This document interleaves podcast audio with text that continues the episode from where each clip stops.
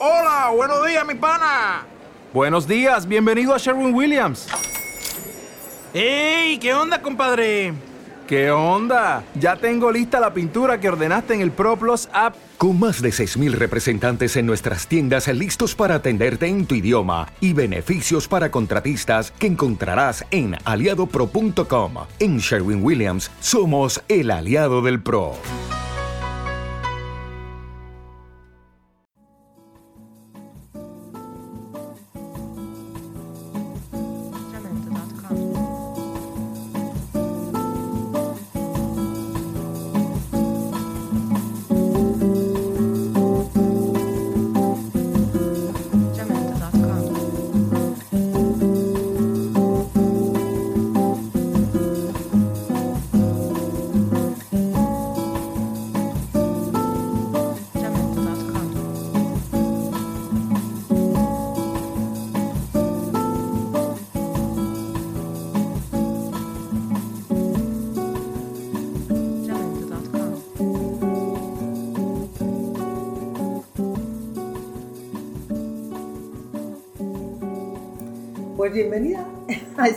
De Letras, de Letres. No te rías, Susana. Porque nosotros aquí, pues, tenemos escuchantes y, y nos, nos sigue muchísima gente que serán ellos, ellas y ellas, como es Ah, sí, natural. claro, Por sí, lo sí. tanto, pues le damos esa bienvenida a todos los que nos siguen. Y hoy, Eugenia y Susana, ¿cómo estáis, por cierto? Estamos muy bien. En este- Recuperadas del todo. ¿no? Susana Picos y Eugenia Tosquet, las dos estamos muy bien. Perfecto. Pues además en un día tan caluroso como el de hoy, ¿verdad? En Barcelona. Oh, qué horror. Sí, pues hoy vamos a hablar de una escritora que si podemos decir icónica es, es, es ella. Y ella es Virginia Woolf, que es una escritora que además eh, después de su muerte estuvo durante un tiempo, no, que siempre ha tenido fama y prestigio, pero no se traducía mucho, no se conocía y a partir de los años 60 tuvo, Un bueno, boom, sí, un boom sí, tremendo boom. y se lee continuamente. Sí, fue un boom, por, por muchas razones. Y, y además se ha escrito muchísimo sobre ella. Muchísimo. Uno de los mm, libros que a mí me encantó y que luego se convirtió en una película magnífica, que es Las, Las Horas, Ah, sí. digamos, Ah, sí. Mm. eh, basado en ella, es que me parece, me parece una... lo que ha inspirado a esta mujer. O sea, lo que ha llegado a inspirar a esta Sí, sí, mujer. sí. Y seguramente ella no era consciente de eso, ella que siempre buscaba el anonimato y que no se fijaran demasiado en ella, sino que siempre decía Sí, sí. que lean mis libros, que me lean, pero no se ha podido, la fascinación hacia su, su figura, Sí. pues la, la tienen desde los grupos de trabajo de cultura feminista, que la- ta- también la tienen como otro icono, y, de, y, y bueno, y las, las grandes rutas literarias en Londres, que está eh, pues, Sí. todo, todo lo que ella tanto explicó en La señora Dalloway como en sus correrías personales, en, sus, en su biografía, en sus diarios, en sus cartas, y hay rutas literarias que siguen por toda esa, ese Londres, vamos a llamarle Woolfiano. Pero para situarnos un poco, esta señora, esta gran escritora, esa gran persona que era, eh, nació en, eh, en 1882, el 25 de enero, creo recordar. Y vivió, pues vivió hasta el año 41, que es cuando se suicidó, creo que fue el se suicidó. 15 de marzo de 1941. Y mientras tanto pasaron muchísimas cosas. Tuvo una vida bastante turbulenta en el aspecto de las emociones. Y Una- muy rompedora Sí, también. una infancia que ella decía que, eh, que, que había sido una infancia en general feliz, pero luego lo ves en sus diarios que, hombre, que hubo una- unas lagunas de infelicidad tremendas. Sí. Eh, de en- entrada una familia súper numerosa, porque Mm. el padre aportó los hijos anteriores, la madre también, Claro, los dos eran viudos e y, y luego tuvieron en común mm, cuatro más, creo, ¿no? ella, era la, la ul- la penúltima.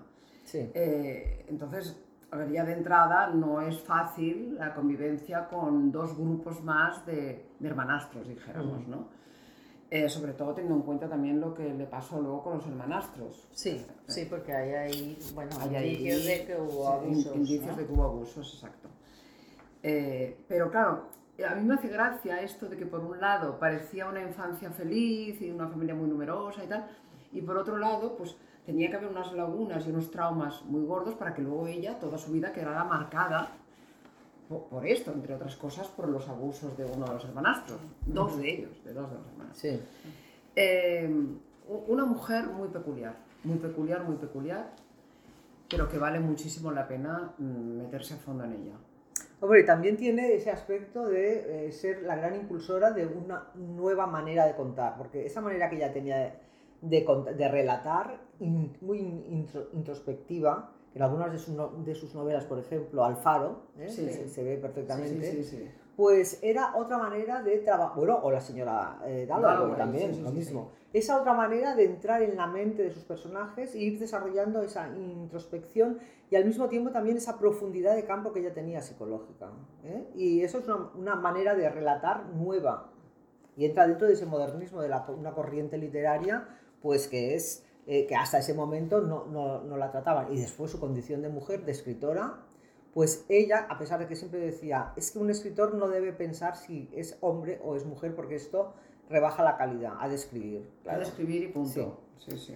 Pues está claro que ella, por ejemplo, en, el, en los ensayos que has traído, Susana, Sí, eh, en una habitación propia. la habitación propia, sí que se da cuenta de cuáles son las grandes eh, fronteras que tiene una mujer escritora, o tenía en esa época y ahora también, pero vamos, en esa época más, para poder dedicarse a la, a la literatura. Es que yo creo que ella es, mm, consiguió eso, su prestigio y, y ha pasado a la posteridad por sus novelas, pero no sé si incluso más por sus ensayos, ¿no? Sí. por su pensamiento. Era una mujer muy lúcida, luego leeremos algo de lo que ella pen- reflexionaba, ¿no? porque Mm. esto es- recoge dos conferencias que dio en el 1928, creo que fue, Sí. eh, y sobre la mujer en la literatura y realmente es que son geniales Sí. eh, y, y son muy actuales. ¿eh?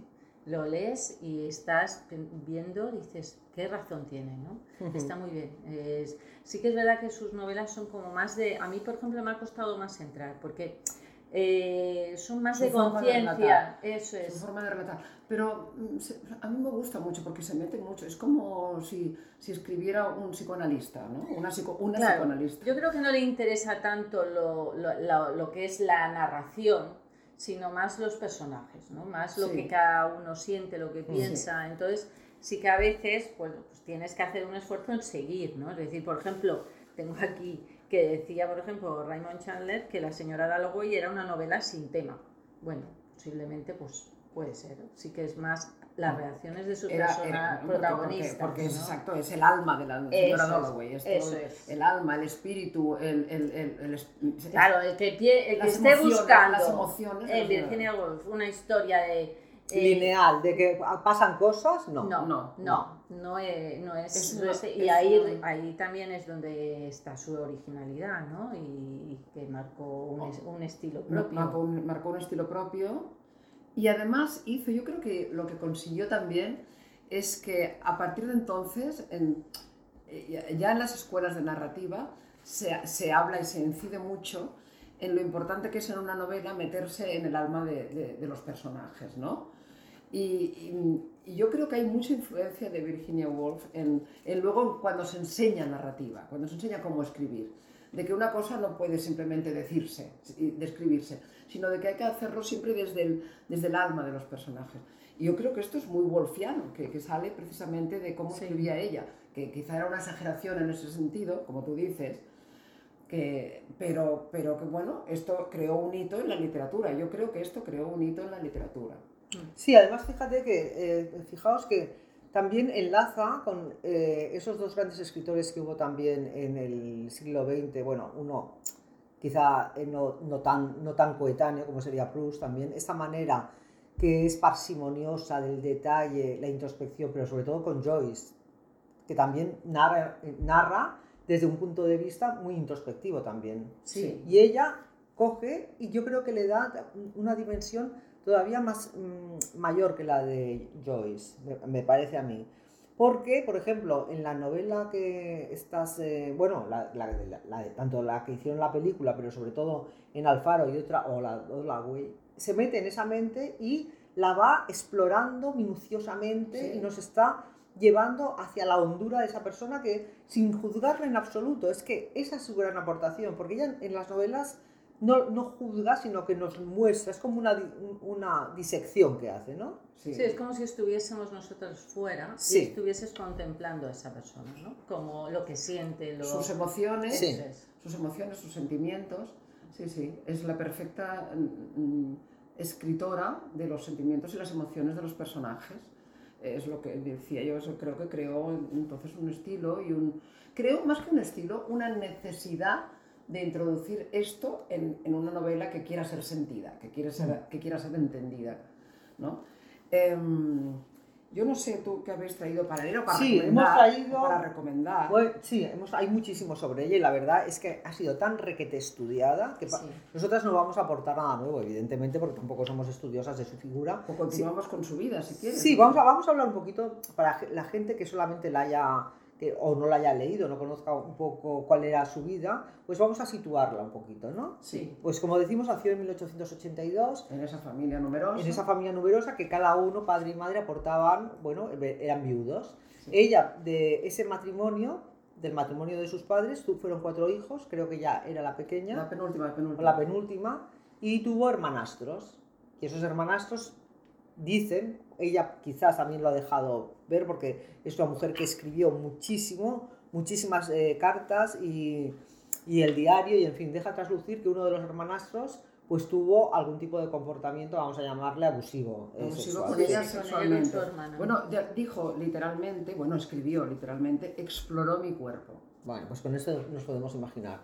Eh, vivían en Londres, vivían en, eh, muy cerca de Hyde Park y era una familia, digamos, tradicional, pero no tanto, victoriana, pero no tanto. Los niños, todos los niños eran autodidactas, le- les pusieron, eh, bueno, autodidactas, Bueno, entre comillas. en un sí. círculo intelectual. Un intelectual. sí, el padre, pensemos que el padre era, aparte de, de alpinista, Sí. pues era un hombre que también escribía, o sea, era una familia, para ellos eh, cuenta en, una, Su madre había sido modelo también para mm, de pintores. pintores, sí.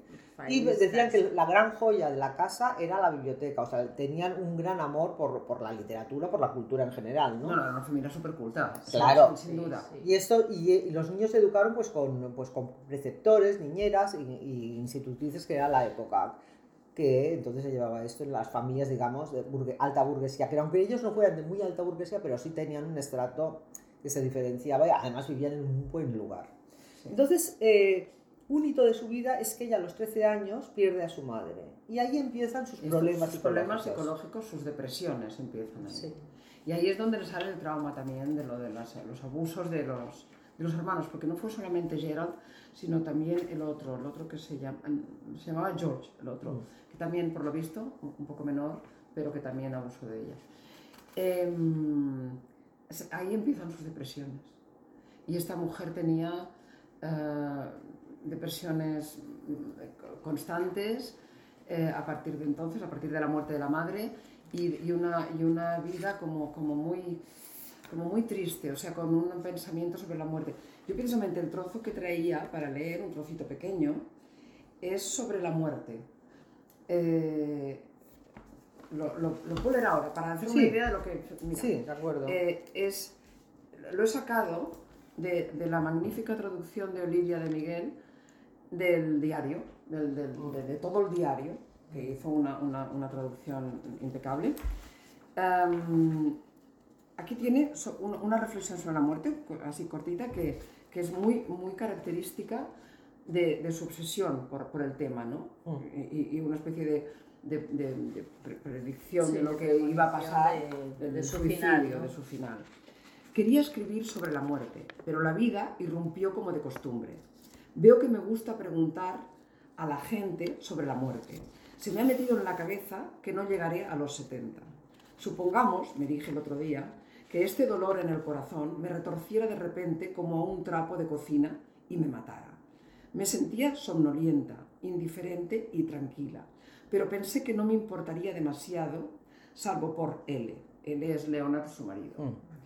Entonces, un pájaro azul, tal vez una luz, o el que acabara de despertarme desató en mí las ganas de vivir, sobre todo las ganas de pasear por el río y contemplar las cosas. Curiosamente, de pasear por el río y contemplar las Está cosas. clarísimo que que ya es tenía, era su camino. Antes de llegar a los 70. Sí, sí, Bueno, sí, tenía sí. 59. Exacto, o sea, bastante, además, una ¿cómo- década antes. ¿Cómo decidió suicidarse? Sí, sí. ¿no? Fue- tremendo. en el río es curioso, es curioso ya. La obsesión que tenía por este tema muchos años. Era obsesiva. Pero después, o sea, después de, la, de la muerte de la madre, muere también una hermana, que también esto le influyó Sí, mucho. también esto fue. Pero el padre en 1904 Ahí fue cuando ya empeoró. Sí, empeoró mucho, pero hay una cosa, hay, digamos, un sentimiento ambivalente, como siempre en esta vida, las cosas no son de un color o de otro, con el padre, que lo siente muchísimo la muerte, pero al mismo tiempo ella en sus diarios también refleja que el padre era bastante tiránico y estaba eh, un poco Eh, mm, eh, a- sí. atosigando a las hijas para que estuvieran siempre pendientes de ella. Y aquí tengo un par, voy a leer un poco. Ella La se ida. sintió muy libre. Ella Sí, y sus sí, hermanas sí, su hermana. además se trasladaron a Bloomsbury, ¿no? Que Claro, que fue ese ahí, momento, que fue el momento de liberación. momento, eso es, pero Claro, fue un claro. momento alegre también, porque Bueno, ahí, bueno, sí, luego sí, que Sí, Sí. bueno, pues muere el padre, ella tiene ese, e- ese doble sentimiento, por un lado de liberación y por el otro también, pues de pena por el padre, pero eh, yo he traído un librito, que voy a leer un párrafo, este libro lo compré cuando era muy joven, eh, está escrito por su, su sobrino Quentin Bell, que es el, el círculo, el grupo de Bloomsbury, fue publicado pa- por Taurus. Y vamos a ver quién lo tradujo, porque como sabemos que a veces nos escriben comentarios los traductores que no, De que no, no los mencionamos. Bueno, yo, he mencionado a Olivia de Miguel. Sí.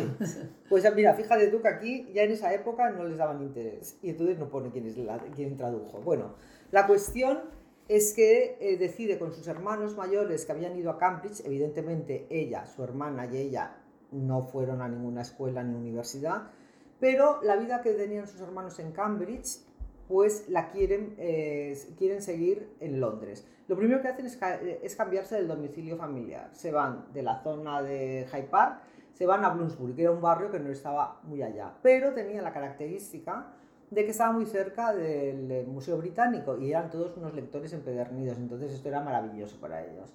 Y cuenta el, sobrino, a través de todo lo que conoció de su tía Virginia Woolf y de todo, y toda la, documentación, que eh, se sin- sintieron realmente con una libertad absoluta y que eh, los, todos los miércoles recibían a los amigos, a los amigos de sus hermanos y a otras personas que se fueron incorporando, porque pensemos que esto empezó un poquito antes, en 1913, el Círculo de Bloomsbury, y casi se prolongó pues hasta los años 30, aunque fue tuvo mucho movimiento de gente, pero digamos ese núcleo principal fue a, través, eh, a partir de 1913.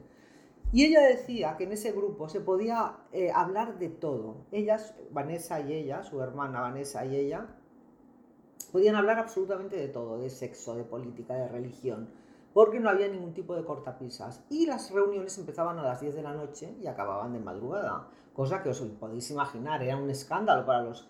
pues, un escándalo porque había dos chicas jóvenes allí y entonces, ¿qué hacían? Ella misma decía, y conocidos nuestros nos preguntaban, pero tu hermana y tú qué hacéis con estos hombres y a estas horas? ¿Y de qué habláis y qué pasa luego? Sí, Eran rompe- rompedoras. Además eran más, más- bastante más jóvenes que Sí, ellos, sí, ¿no? sí, sí. Estaba Clive Bell, Lytton Strachey, Roger Fry, aquí... Mira, yo tengo aquí todo el listado que hace Ah. Kentin Bell, el sobrino, que empieza por eh, Forster, el de la novela El viaje, claro, famosísimo. Claro, aquí está, digamos, la inteligencia, como Sí. dicen, de lo que era la, la cultura en- británica la- más sobresaliente. La cultura londinense de aquel momento, sí. sí. Está Roger Fry, que era un, un gran crítico, y el introductor, creo que el- del, eh, del post-impresionismo, de, de pintura en, en Inglaterra, en Reino Unido, Duncan Grant, Clive eh, Bell, que, había, que después se casó eh, su hermana con él, hermana. por eso sí, y es el hijo, Kentin Bell, es el hijo de su hermana y Clive Bell, también era un crítico, historiador. eh, John Maynard, Keynes, McCarthy, hay, muchos... Little. Strachey, bueno, es que eso era la florinata, la florinata. Y, y respecto a ella, cuando se introducen aquí en este, en este círculo, ella ya había escrito cosas también, pero eso le dio un gran impulso y mu- muchísima libertad y empezó a publicar.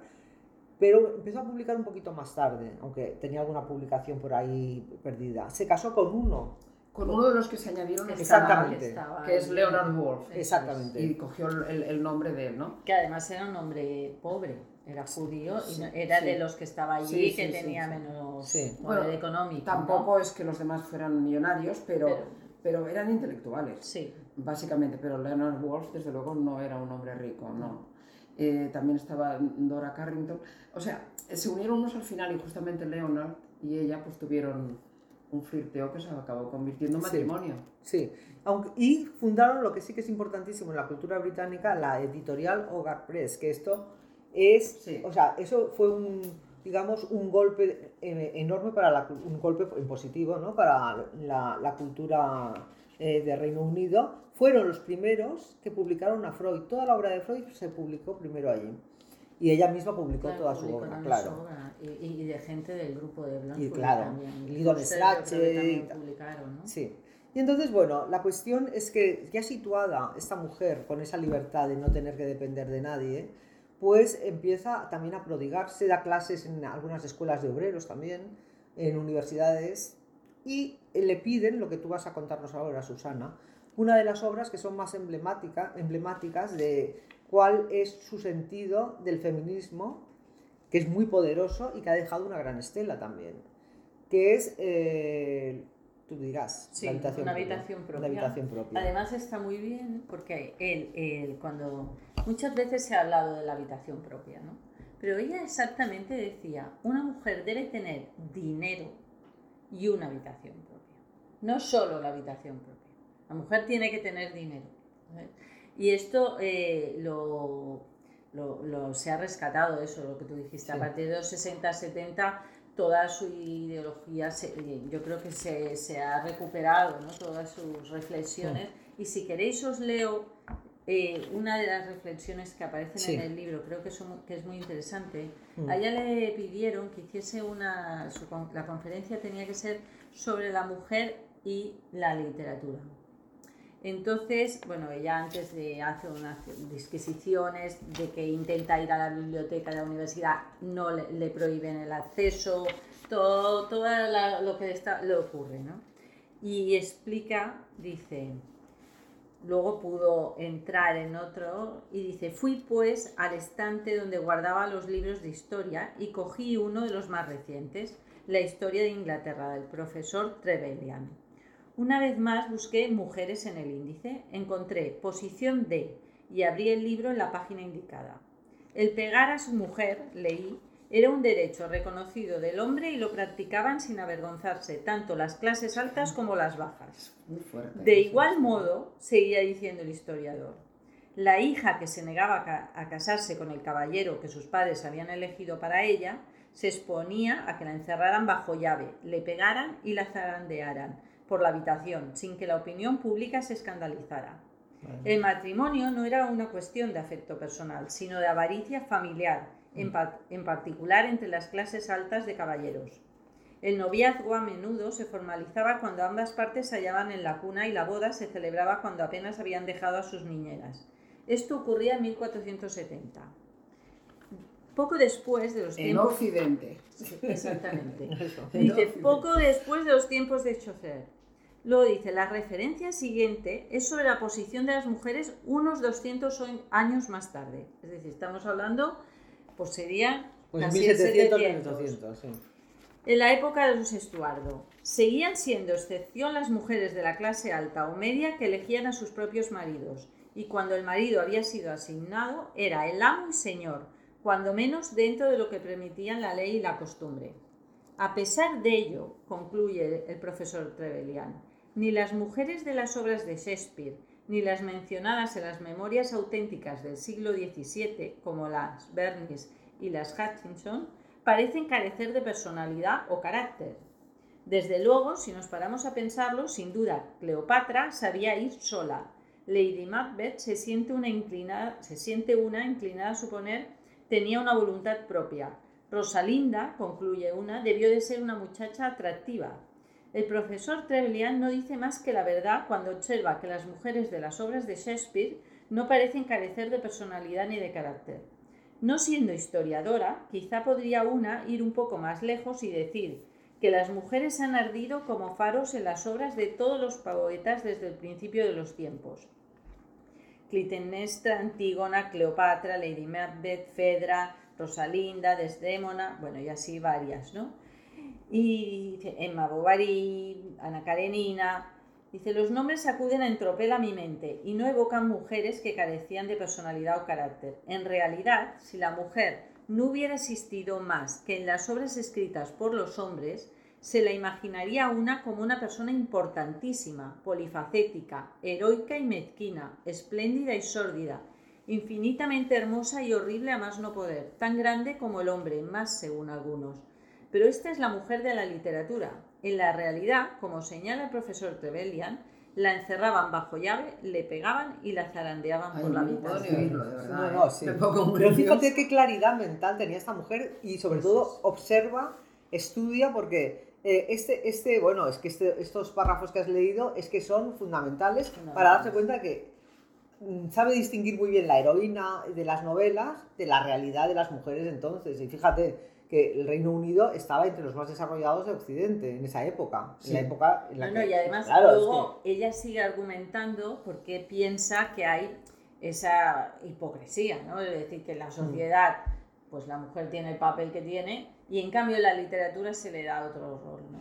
Realmente es muy interesante, está muy bien Sí. y, y ves la claridad de, que tenía, ¿no? De mente Y de la y de lucidez, expos- eso sí, es, sí, y- sí. y te está diciendo algo, pero te lo está argumentando, no, no simplemente... Es una frase hecha y para salir del paso. Ella te argumenta y esa distinción es, es enorme porque muchas veces no lo hemos pensado esto. O sea, Claro. hay unas heroínas literarias que son maravillosas. Janeire, por ejemplo, Sí, Ana sí, Karenina, Emma Bombari y tantísimas otras. Pero eso está alejado totalmente del común de las mujeres de la época, porque evidentemente sí que había mujeres muy sobresalientes, pero el común de las mujeres vivía sometida y Bueno, tutelada es que- al resto de Es que, es que el ella, por de ejemplo, vida. que sí, va a mirar el libro de historia, en el libro de historia no aparece ninguna mujer. Y luego también habla Lo que de pasa es que la literatura, la ficción, ha necesitado siempre la De de las la mujer, mujeres, porque, claro. porque si no le queda soso el libro. Claro, O sea, Claro, no, es que no hay historia. Bueno, No hay porque historia. ella empieza a hablar Claro. también de que el hombre necesita en la vida real sentir a la mujer inferior para él, Tener protagonismo. eso es, sentirse mejor y verse mejor. eh, este, pero en cambio la literatura, bueno, pues ahí puede aflorar realza. todo, claro, sí. es- Es la Beatriz, el del petrarquismo y ese, sí, sí, sí, sí.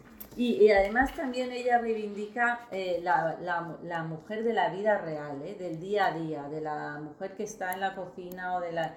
Lo que decía antes Eugenia, ¿no? Le interesa no solamente hablar de que de esta manera un poco idealizada de las mujeres, sino de la mujer real, de lo que Claro. siente, de sus emociones, que eso es lo que ella escribe en sus libros. Y ¿no? lo, que, y lo que eh, hace también, porque esto lo hace perfecto, esto Sí, lo hace perfecto, llega muy al fondo de todo. Ah, yo creo que hay aquí, bueno, vamos a hablar también de que cuando se casó con Leonard, eh, su vida cambió un poco, parecía que se, estable, que se estabilizara emocionalmente, porque eh, Leonard realmente, ella no se casó enamorada, pero él de ella sí. Y, la- y- y- y como queriendo cuidarla y, además mm, valorándola intelectualmente. Entonces er- era un buen hombre y, ella se casó pues con un buen hombre que la entendía, aunque no se hubiera enamorado de él. Em, porque yo creo que si se hubiera enamorado de él, quizá no se hubiera suicidado, ¿sabes? Mm. Porque en realidad no, no, no tenía grandes problemas. Las depresiones eran un poco arbitrarias, mm, la verdad. ¿No? Bueno, yo, yo tengo, aquí, tengo aquí la carta que ella le deja cuando se suicida. que es una de las más bonitas cartas y de es muy amor. bonita, ¿eh? Es una preciosa Esa la podríamos leer Sí, un a poquito más si adelante. Escribió, escribió dos, Sí. escribió dos, una Leonard y, el- y la otra su hermana, Vanessa, ¿no? Y las dos muy bonitas, y la de Leonard la puedes leer Sí, luego porque es muy sí, bonita. Sí. es muy bonita. Y a mí lo único que me gustaría leer de más aquí es lo que escribí yo, con perdón, aquí he venido a hablar de mi libro. Ah, en el libro, La Ay, pasión de ser mujer. La pasión de ser mujer, que Ah, también es es, verdad una- que es sale una- ella. Es una de las mujeres que escogí. Y entonces escribí, eh, a- al final de la parte que, en la que ficciono un poco sus, últimos, sus últimas horas, sus últimas horas, pues escribí, nada, en, en- en siete líneas, escribí el- su final. Eh, y como esto no lo puede escribir ella misma, me Lo gustaría- recreado y lo he- ficcionalizado. Lo he recreado, lo he recreado, ¿no? Su final, Venga. su, su suicidio. Virginia va ahora camino del río, decidida, con paso ligero. Cuando está ya casi en la orilla, se agacha y recoge varias piedras, las más grandes que puedan albergar sus bolsillos. Luego se mete despacio en el agua. Esta vez ha aprendido de su anterior intento, porque había habido un anterior intento. Y esta vez sí vivirá la irrevocable última experiencia humana. Esa que ni siquiera ella tendrá la oportunidad de narrar. Me pareció que eran unas palabras muy duras, Sí. pero que merecían, eh, ya que ella no pudo narrar su final. ¿no? Sí, sí, bueno, hay hay que imaginar también que eh, se requiere una gran impronta de valentía para echarse en un río. que en- eso era a finales de marzo, el- aguas heladísimas, encima con las, con las eh, piedras en el abrigo y ahogándose. Es que es una, una cosa, una atrocidad, realmente. una atrocidad, Una atrocidad una atrocidad. tremenda. Además la encontraron creo que tres semanas más tarde y después eh, su marido Leonard, pues, eh, bueno, la incineró después de hacer todos los, la- supongo, todos los tratos administrativos y tal que hubo en la época y esparció todas las eh, cenizas por el jardín. Porque en esa época, que eso fue en el 41, recordad que ya había estallado la Segunda Guerra Mundial.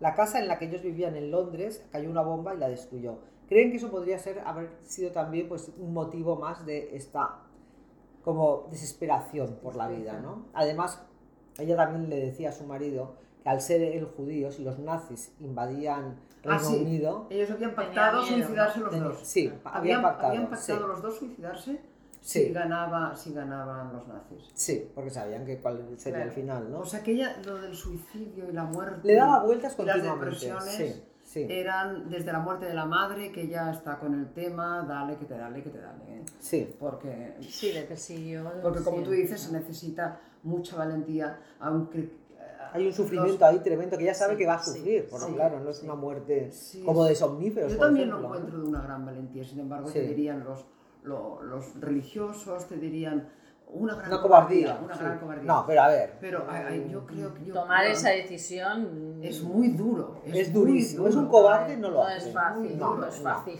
Es muy duro. No es fácil. Y respecto a la habitación propia, que yo creo que podríamos más un poquito más adelante acabar con la lectura de, de esa despedida De la de, ella, con la voz de Virginia Woolf leyéndolo. Sí. Pero eh, quería hacer una, una observación sobre una habitación propia, que además dio pie también a, todos, eh, a toda esa impronta feminista, porque ella desde luego si era algo, era una escritora, esto eh, sin etiquetas. Y después ella tenía esa visión Sí, sí, total. totalmente que desplegaba feminismo porque era muy consciente, tal como lo has leído, de cuál era la situación de la mujer. Aunque también, porque todos tenemos contradicciones en esta vida, eh, ella reivindicaba que para el arte, para, eh, en este caso la literatura, lo mejor era ser andrógino, ¿sabes?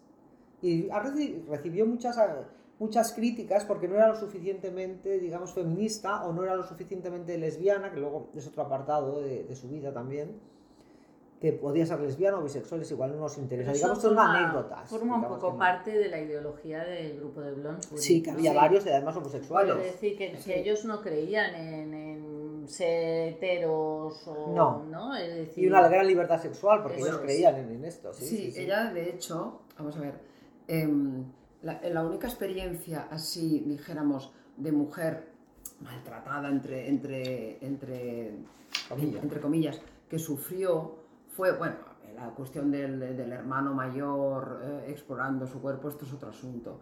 Pero, pero en cuanto a una cuestión machista por parte de la sociedad, en realidad ella vivió una época en este sentido, vivió una vida en este sentido muy privilegiada, rodeada de los de Bloomsbury, Sí. porque eran gente muy progresista y nada, Sí, y nada sí. machista. ¿vale? Pero sí la del padre, que tú, has- que, que tú Marga, has mencionado antes. El padre, que sí que era machista, el padre era machista, por muy intelectual que fuera. Eh, tenía sometida a las hijas, a las hijas... eh, A Vanessa y a Virginia. A Vanessa y a Virginia. Sí. lo, lo típico del hombre, no, no porque fueran mujeres y tal y cual, en plan aquello, no, sí, no, o sea, lo veía como natural que fueran las que él estaba preparando para que le cuidaran, dijéramos. Eh, y claro, esto no deja de ser una visión muy machista, desde luego. Claro, claro. Pero, pero eh, eh, fue la única experiencia, aparte de esta, que era como bastante llevadera en el fondo, eh, y de la cual se liberó bastante pronto, em, tampoco es que se pasara la vida aquello como una mujer machacada, que no fue así, No, porque fue así. Leonard no fue así. Pues que además y aparte ella era una mujer que vivía de rentas. eh, esa es vivía otra- de rentas, estaba con gran Ahí libertad voy. en el momento que dejó el padre. Claro, ahí voy, porque eh, Sí, en una habitación propia ella habla de tres características que ha de tener una mujer que quiera dedicarse a la literatura y a la dinero, poesía. dinero propio. El dinero, espacio, que es la habitación propia, que ella dice con pestillo, para, para que nadie para que no te interrumpa. no te Sí, sí, interrumpan, sí, esto- y esto dinero. ¿Cuánto dinero? Ella, pues claro, Lo suficiente para vivir. 500 libras. al Ah, año, no, claro, decía, vete a 500 saber, sí. libras. Ella había recibido, ella se pudo liberar de cualquier trabajo eh, remunerado, ¿por qué? Porque su padre les dejó una buena renta, ella tenía una renta vitalicia y por lo tanto no tenía ninguna necesidad de trabajar. Esa es otra. Entonces, en un- bueno, ya supongo que lo has leído también en una habitación propia. Ella dice que para escribir una mujer necesita estas tres, ¿no? Tiempo, espacio y dinero. Pero claro, ahí se puede arguir que cuántas escritoras, que nosotras aquí tenemos una buena retaíla de escritoras, han escrito en la más miserable pobreza. Esto no te puede, o sea, eso a una escritora no le puede echar para atrás la pobreza. Porque al final te das cuenta que la mayoría de ellas Muy han sido pocas, pobres. Claro, muy Pobres. pocas han podido tener las Exacto. condiciones que tuvo Y ella esto lo aclara porque le, le hicieron eh, una pregunta sobre esta cuestión, ¿no? De, ¿es que el dinero es imprescindible? Y dice, no, claro, es que en la pobreza lo importante es que la- el impulso creativo salga incluso en la pobreza, pero claro, ya te da, digamos, una visión ideal de cómo debería estar una mujer, pues tener su habitación que nadie la moleste, eh, poder encerrarse allí, no solamente para escribir, porque ella también dice para leer y escribir, y tener, pues, el dinero suficiente para poder dedicarte. Pero es que esto ahora pasa también, cualquier artista, ya no hablemos de la literatura, a ver, eh, el músico, la pintora, Vivir todo- del arte es vivir del arte es imposible. imposible. Y si te aseguran una renta anual. Entonces, uno de sus eh, biógrafos calculó cuánto eran las 500 libras anuales al cambio, en esa época era 1953, y eso suponía unos 1.400, eh, aproximadamente 1.400 euros mensuales, que claro, ahora nos parece, esto es, ah, no mensuales, ¿En qué año en, mil- en 1953, que pero esa cantidad en ese año ya daba, daba para vivir, claro, no eran rentas como para estar en el Ritz comiendo cada día, ¿no? No, pero- Pero vamos, que una persona que se dedicara a escribir tenía suficientes, tenía una vida más o menos moderada ¿no? en, en los gustos. Bueno, esta es la cuestión, que ella en una habitación propia se da cuenta de la cantidad de tropiezos que tiene cualquier mujer que quiera dedicarse a una pasión personal, como puede ser eso, o la ciencia, o cualquier otra. No, y habla de ello Claro. con mucha claridad. O sea, que Sí, sí, sí. por supuesto que tenía preocupaciones feministas, claro que las tenía. Hombre, Sí, claro. sí. Lo que pasa Sí, que, sí. bueno, es que era una mujer observadora y- Claro. y, que sobre todo reflexionaba y eh, yo creo que también por ahí también le deben venir el- las depresiones y eso, ¿no? Porque a veces cuando analizas mucho la realidad, pues depende de qué carácter tengas, tiendes más a la depresión que a la alegría, porque todo es tan dramático, pero pero sí, claro, ella propiamente a lo mejor no vivía esas injusticias en sus carnes, pero sí que lo veía en su entorno, ¿no? Sí. Entonces, eh, yo creo que hemos dado un poquito una, una Una visión, visión panorámica general, de sí. ella. Y ahora quizás estaría bien, antes de que nos leas eh, la carta que le dejó a que no, es muy Sí, larga, ¿no? no, es cortita. que nos dijerais, eh, vamos a, a plantearle a, nuestra, a, a quienes nos escuchan, qué libro recomendamos. Podrías empezar Bueno, tú, yo Susana? antes, an- nada, un momentito quería para también destacar que no todo fueron desgracias, sino porque ella tenía fama de ser una mujer fría y un poco altiva, ¿no? Mm. Pero también hicieron, se divertían en el grupo Claro. este Bloomsbury, esta Sí, broma tan famosa sí. que hicieron, que subieron al barco de la Armada y Sí. se hicieron pasar de la embajada a Abisinia y ella se disfrazó con barba y todo y no lo reconocieron. Mm. Y les hicieron allí una recepción y salió el- Y era un cachondeo de y ellos. era un sí, sí, cachondeo sí, sí, y sí. hasta les decían bunga bunga y luego la gente y los otros decían ¿qué está diciendo? y había uno que hacía como de intérprete y uno de ellos luego lo publicó en los diarios di- dejando en ridículo a la armada inglesa y bueno sí, un gran escándalo y ellos se lo pasaron bomba es decir también tenían momentos así Yo creo que tuvo muchos momentos así, porque momentos imaginaos así. eh, en el primer cuarto del siglo, del siglo XX, con estos jóvenes de Cambridge, asegurado el sustento porque tenían rentas, que tenían estas tertulias maravillosas, que estaban en el meollo de lo más creativo que había, pues es que se, se lo pasaban muy bien. Otra cosa es que Virginia tuviera, pues no sé ahora cómo lo llamarían, Esporádicamente. una mochila arrastraba una sí, mochila Arrastraba emocional una mochila Exactamente. emocional y tenía sus traumas. Sí. Y seguramente era una bipolar, seguramente. Puede ser, puede ser. Eso es lo que dicen ahora, que bueno. Y, pero si nos vamos a centrar en qué recomendamos, porque.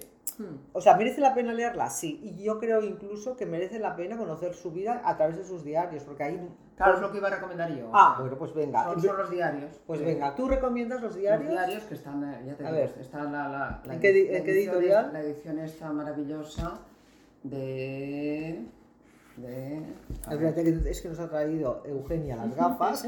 No me he traído las gafas y todo lo que Tres hermanas. Lo publica Tres Hermanas y es la traducción De la- de de Olivia de Miguel, que la queremos mucho en esta casa, que la Sí, conocemos y la queremos mucho, es socia traductora. Sí.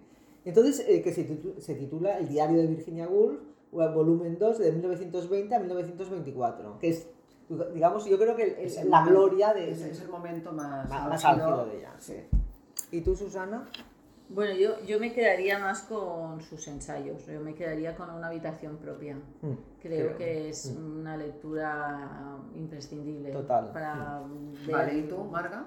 Pues yo me quedaría, por ejemplo, con Orlando, que está muy bien, además tiene mucha ahí. Yo creo que es una de las novelas que echa más eh, fuelle con toda su ironía y, y aparte es divertida, es fantasiosa, porque la historia, por si alguien no lo sabe, es la de, además, un, un individuo que va pasando a través de los siglos, que a veces es hombre, que a veces es mujer. Sí, que no tiene género, ¿no? Exactamente, y es una muy buena novela. Y la otra, que yo creo que refleja muy bien ese mundo introspectivo de ella, es Alfaro también. ¿Mm? ¿De acuerdo? Bueno, Pues ya hemos recomendado cuatro cosas. Cuatro. Sí. Y Bueno, y yo recomendaría también que viesen la película, ¿eh? Las horas. Ah, ¿eh? Está vale. muy Sí, bien, ¿eh? sí, ¿Sí? hombre, eso es magnífica la película. Sí, es vale la magnífica, pena, magnífica vale y está bueno sí que... increíblemente sí. interpretada. La actriz es la... Hay, hay cuatro, bueno, hay sí. cuatro. Bueno, exacto, está Meryl Hay Streep cuatro, sí. y la Julia Está Moore. Meryl Ah, sí, sí. Julia Moore, es que las cuatro son más Sí, maravillosas. lo hace muy bien. Aunque el otro día leí una, había leído una crítica sobre la protagonista, la que protagoniza la figura de Virginia Woolf. Sí, Virginia, sí. Sí. Nicole Kidman. Que por lo visto la habían afeado muchísimo. Sí, la Sí. fearon Pero bueno, pero es que. Virginia Woolf no era fea.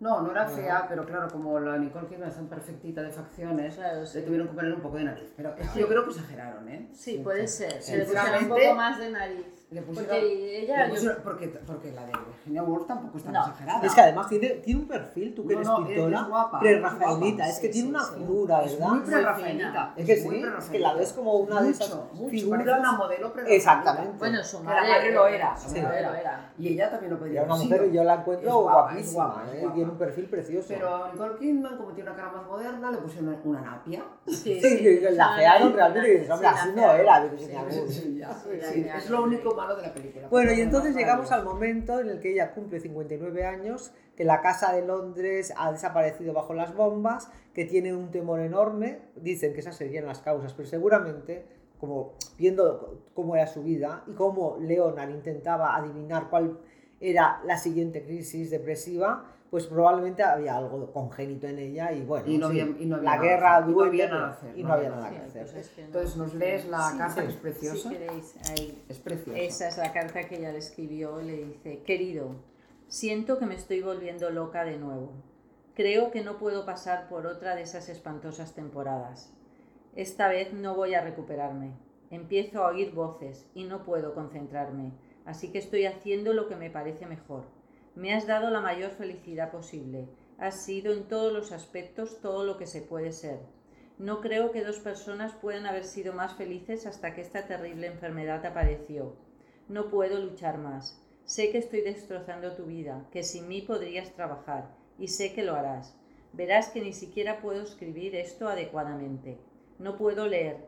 Lo que quiero decir es que te debo toda la felicidad de mi vida. Has sido totalmente paciente conmigo e increíblemente bueno. Quiero decirte que todo el mundo lo sabe. Si alguien pudiera haberme salvado, habría sido tú. No me queda nada excepto la certeza de tu bondad.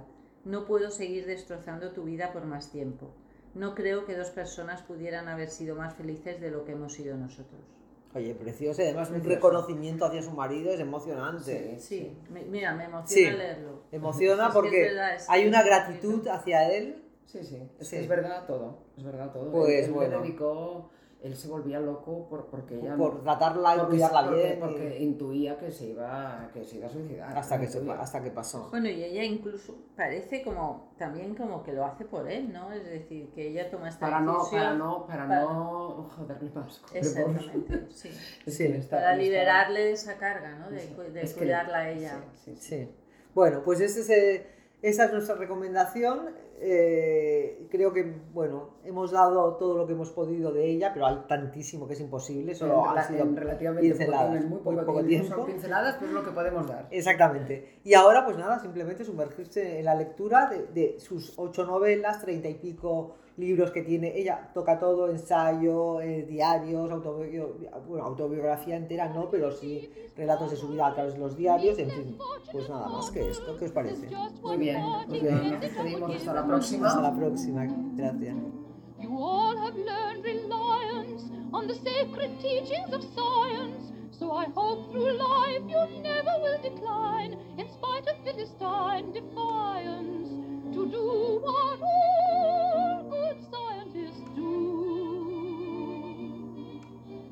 Experiment, make it your motto day and night. Experiment, and it will lead you to the light. The apple. Hola, buenos días, mi pana. Buenos días, bienvenido a Sherwin Williams. ¡Ey! ¿Qué onda, compadre? ¿Qué onda? Ya tengo lista la pintura que ordenaste en el ProPlus app. Con más de 6.000 representantes en nuestras tiendas listos para atenderte en tu idioma y beneficios para contratistas que encontrarás en aliadopro.com. En Sherwin Williams somos el aliado del PRO.